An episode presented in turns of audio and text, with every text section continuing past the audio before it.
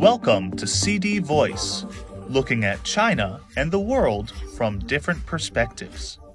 China's recent shifts in COVID 19 control strategy are well paced, with sufficient preparatory work in place to handle the resulting surge in medical demand, authorities said on Thursday.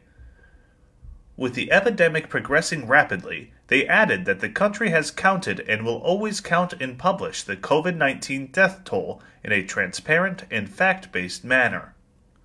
Wu Zunyou, chief epidemiologist at the Chinese Center for Disease Control and Prevention, said at a news briefing that outbreaks in cities like Beijing and Tianjin, as well as Chengdu, Sichuan province, have peaked. Increased movement during the Spring Festival travel rush and circulation of other respiratory diseases will make the situation more challenging, he said. Localities are closely monitoring and analyzing outbreaks and strive to reduce disruption to normal lives and production. China has adjusted its COVID 19 strategy and gradually eased curbs since November, leading to concerns over the challenges posed to the resilience of a healthcare system serving a dense and massive population.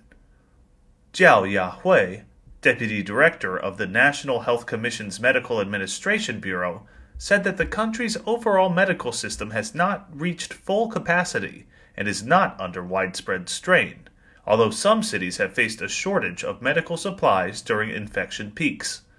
We had foreseen a spike in medical demand after the policy shift and have been stepping up preparedness, she said.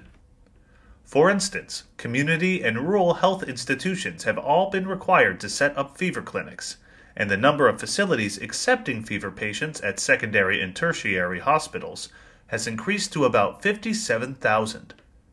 Makeshift hospitals and nucleic acid testing booths can also be repurposed to function as temporary fever clinics in order to meet the needs of patients, she said.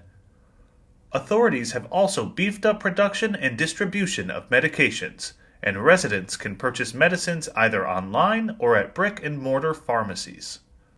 Jiao said the number of intensive care beds has reached 181,000 nationwide, and more emergency medical equipment, ranging from respirators to high flow oxygen devices, has been added.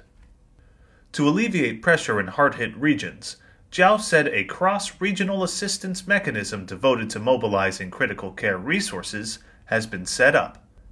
As China is set to lift quarantine and testing demands for incoming travelers on January 8th, Jiao said that being well prepared means that the opening up of borders won't overwhelm its medical system.